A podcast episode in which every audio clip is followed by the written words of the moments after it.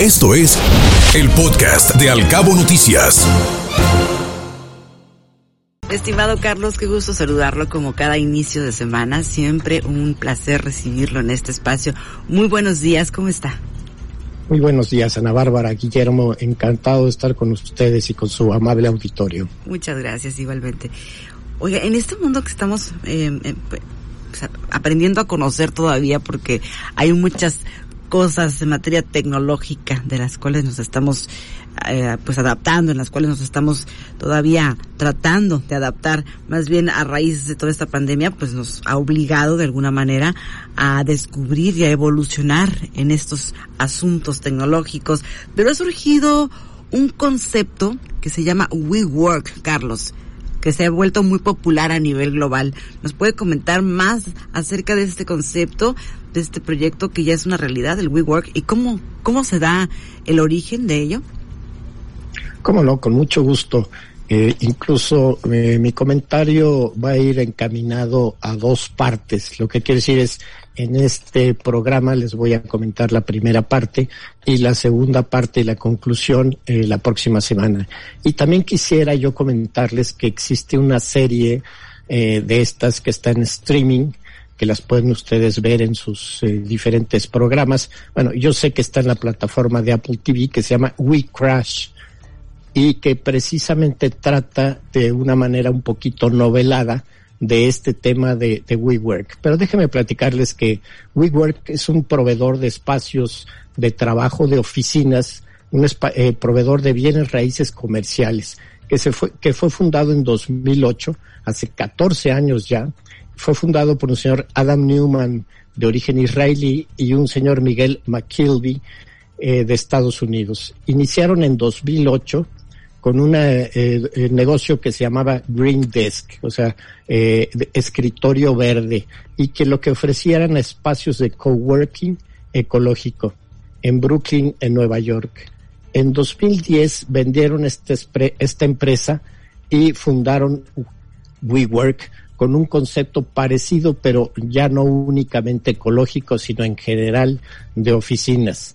Y empezaron a alquilar eh, su primera eh, posición, digamos, su primera oficina en la zona, en el barrio conocido como Soho, en Nueva York, y empezaron a tener eh, mucho éxito, empezaron a llamar mucho la atención, tan es así que en este año de 2010 ya hubo un inversionista que les compró el 33% y ya la empresa prácticamente recién fundada, después de esta experiencia de dos años de Green Desk, ya valía cerca de 50 millones de dólares.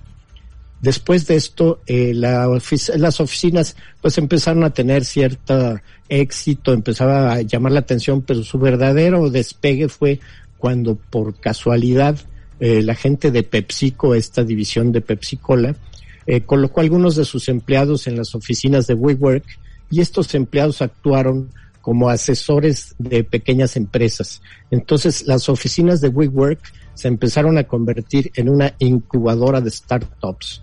Y para 2013, tres años después, ya tenía 350 startups dentro de sus oficinas y para 2014 fue considerado como el arrendatario de más rápido crecimiento en nuevos espacios de oficinas en Nueva York.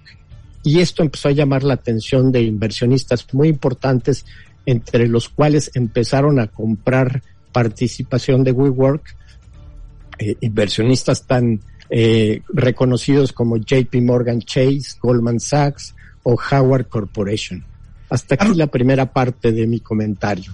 Carlos, y sobre esto que escuchamos atentamente y tan interesante, sobre todo por cómo va evolucionando a la par de la tecnología, también la iniciativa, la creatividad, ¿a qué crees que se deba el éxito de esta herramienta? Bueno, eh, hay que poner en contexto la situación en la que nace WeWork. Nace en 2008, hay que eh, recordar que justamente este año hubo una crisis financiera mundial derivada precisamente de una crisis inmobiliaria.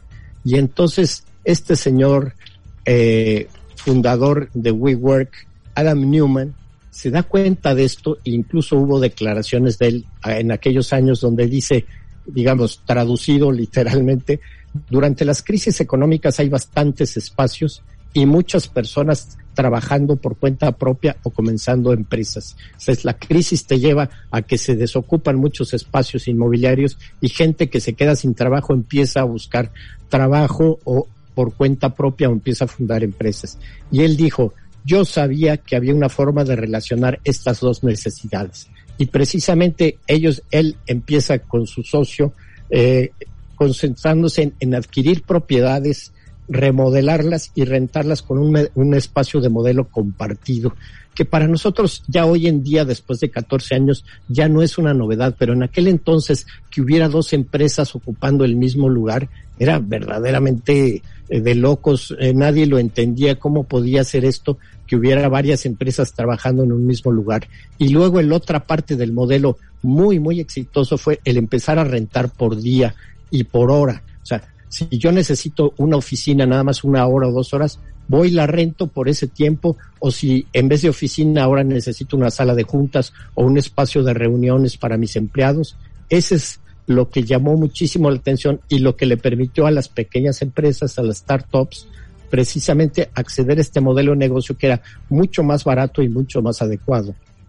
Además, la membresía de WeWork te permitía, que en Estados Unidos es mucho más común que, por ejemplo, que en México, que yo pudiera rentar oficinas en diferentes locaciones dentro de los Estados Unidos. Entonces, si mañana tenía yo una junta en Washington en vez de Nueva York, me podía yo mover para allá y rentar oficinas ahí para poder tener mis reuniones. Todo esto le dio un gran empuje, eh, una eh, gran este, fama y las oficinas de WeWork se empezaron a poner de moda.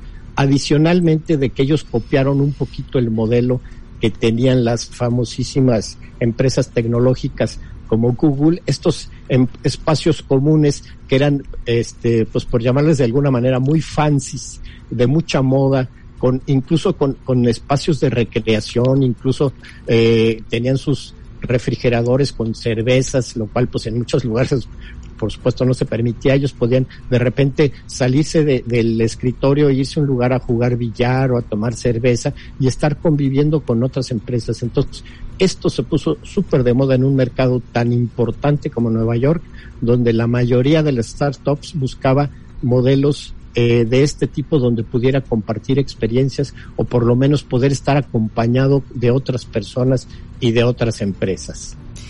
Este concepto WeWorks, de espacios de trabajo compartidos para algunas empresas emergentes, esta trayectoria del concepto, ha sido verdaderamente, Carlos, una montaña rusa de emociones, porque por una parte presentó un ritmo floreciente, abriendo nuevas oficinas en casi todas las ciudades, pero luego vio de repente cómo se frenaba su crecimiento hasta que llegó la pandemia, ¿no?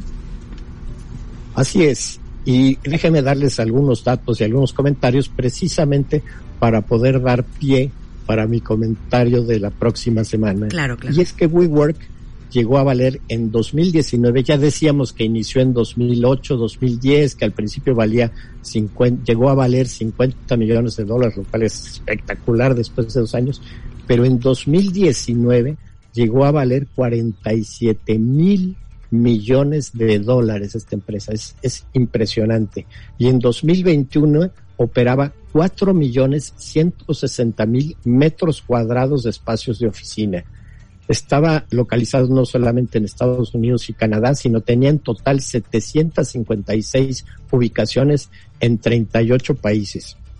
Contaba con más de, de 590 mil clientes y más de 6 mil empleados. En 2016 la revista Fortune lo señaló como uno de las tres unicornios. Hay que, hay que recordar que los unicornios son estas empresas que rápidamente llegan a valer más de mil millones de dólares. Y entonces la señaló como uno de los tres unicornios en los que valía la pena invertir. Y durante su historia, WeWork adquirió más de 20 empresas, muchas de ellas luego las vendió. También fundó e invirtió en muchísimas empresas relacionadas o no con su negocio y desde el inicio comenzó a tomar financiamientos y aceptar socios en diversas ocasiones y por montos enormes. Esto le permitió un grandísimo crecimiento, una expansión tremenda y con esto pues, les doy un par de tips para el comentario de la semana que entra y, y para concluir que serían este una empresa con un crecimiento desmedido y una empresa enormemente apalancada, lo cual quiere decir que era una empresa muy, muy endeudada y esto era incluso en 2019, justo un año antes de la pandemia. Hasta aquí mi comentario. Muchísimas gracias y si le parece, pues como bien menciona, le seguimos la próxima semana porque hay mucho más que aprender de este tipo de tecnologías o de conceptos tan novedosos, porque de un día para otro nos vimos obligados a ir a casa, a dirigir equipos desde una oficina a distancia, así es que de repente nos damos cuenta que no estábamos preparados tal vez al 100% para manejar algo así, Carlos. Así es, este, eh, de acuerdo, hay mucho más que comentar y sobre todo comentaremos todo esto que de alguna manera está eh, dicho o está novelado en, la serie esta que les comentaba yo que se llama We Crash. Les dejo mi correo electrónico. Por favor, sí. Que es F-A-N-R-O-D, fanrod arroba prodigy.net.mx. Que tengan muy buena semana y mucho gusto eh, estar con ustedes y con su auditorio. El gusto es nuestro siempre de tenerlo con nosotros. Saludos, La próxima semana seguimos platicando de este modelo de negocios, del WeWork. Claro que sí. Gracias, muy buenos días.